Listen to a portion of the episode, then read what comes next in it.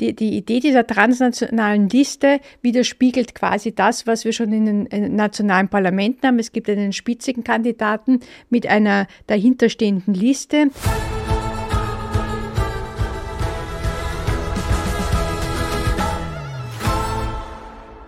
Wenn wir in einem Jahr das Europäische Parlament wählen, wird es wieder so sein, dass die nationalen Parteien Spitzenkandidaten stellen. Meistens sind es die, die bereits im Europäischen Parlament vertreten sind.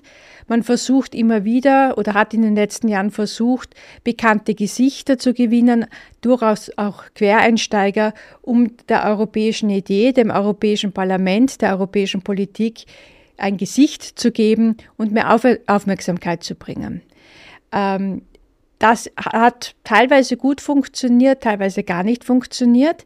Man merkt auch in der medialen Berichterstattung, dass Europa eigentlich vor allem in den letzten Jahren sehr verstärkt durch die Corona-Pandemie äh, immer mehr verschwunden ist. Und zwar in ihrer großen Aufgabenstellung wie dem Green Deal zum Beispiel, der Energieunion, der Bankenunion, der Kapitalmarktunion, um nur einiges zu nennen. Die berühmte Sozialunion, berühmt deshalb, weil sie jetzt sehr oft äh, genannt wird, die soziale Säule, die von Anfang an eine, ein wichtiger Bestandteil war.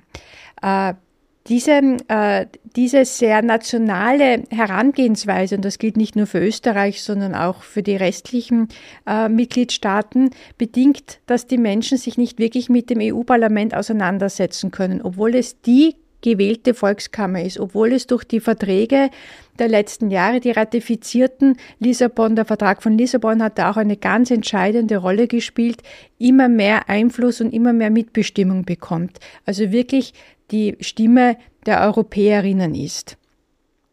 Da gibt es die Idee der transnationalen Liste. Was ist diese transnationale Liste? Sie unterstützt das Spitzenkandidatenprinzip. Und zwar nicht, dass ich nur als äh, Österreicher einen österreichischen Abgeordneten auf einer österreichischen Liste wählen kann, sondern dass es durchaus auch die Möglichkeit gibt, den Kandidaten des anderen Landes beziehungsweise den, Euro den äh, Spitzenkandidaten der jeweiligen europäischen Fraktion zu wählen.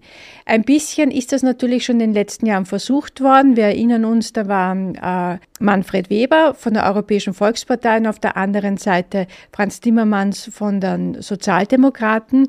Die sind sehr stark aufgetreten, teilweise auch in so Settings mit Duellen, äh, die also europaweit übertragen worden sind, beziehungsweise auch teilweise in dem, in, äh, in, zum Beispiel im deutschsprachigen Raum ausgestrahlt worden sind.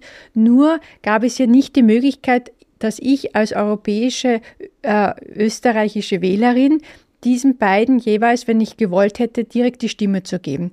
Die, die Idee dieser transnationalen Liste widerspiegelt quasi das, was wir schon in den nationalen Parlamenten haben. Es gibt einen spitzigen Kandidaten mit einer dahinterstehenden Liste, die sich im Reißfluss, äh, Reißfluss, Reißschlusssystem, dass ich es rausbekomme, einerseits ähm, geschlechterparitätisch aufstellt, andererseits auch sozusagen die, die unterschiedlichen nationalen ähm, ähm, Kandidaten mit einbringt. Das heißt, ich hätte eine europäische Liste, die ich neben dem, neben der Partei, die ich als Vertreter Österreichs im Europäischen Parlament sehen möchte und beziehungsweise deren Vertreterinnen ähm, gewählt. Ich denke, dass das ein ganz, ganz wichtiger Schritt wäre, um die Menschen mehr in den europäischen Prozess und näher an das europäische Projekt reinzubringen und auch die Dinge, die in äh, Europa passieren, weil man so einen Bezug zu der Person hat, weil man so viel, viel mehr den, die Menschen dahinter,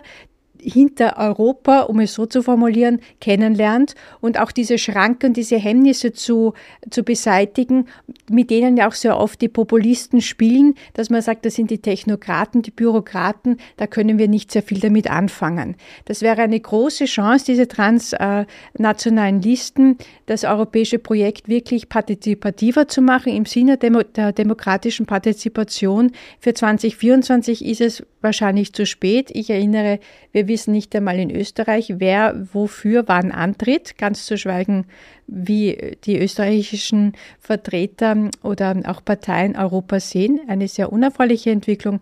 Aber prinzipiell sollte das ein Projekt sein, das 2029 bei den nächsten Europawahlen eigentlich schon durchgeführt wird und somit äh, die Europäer auch ihren Kommissionspräsident, der dann vom Parlament bestätigt wird.